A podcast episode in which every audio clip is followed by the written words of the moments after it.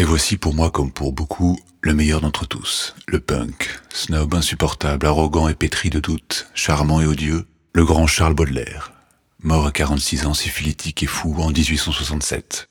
Baudelaire et ses fleurs du mal, interdites pour offense à la morale religieuse, unique recueil de poésie qui le place d'emblée au sommet de la littérature française, à l'égal de son contemporain Hugo, mais avec d'autres armes, moins nombreuses mais plus acérées.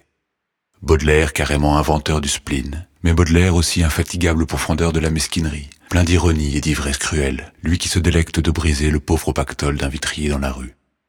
Charles qui implore sa maman après trente ans de lui offrir un pantalon neuf que la misère lui interdit, ayant dilapidé l'héritage en quelques mois.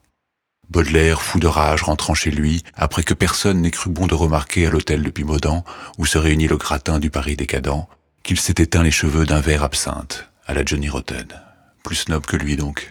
Mais Charles aussi, qui garde de son embarquement forcé de jeunesse pour les îles de la Réunion et Maurice une zébrure de soleil indélébile.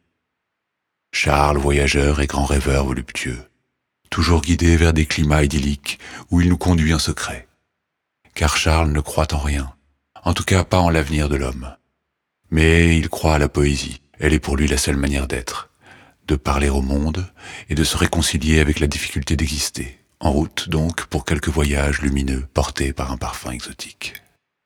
Quand les deux yeux fermés, en un soir chaud d'automne, respire l'odeur de ton sein chaleureux.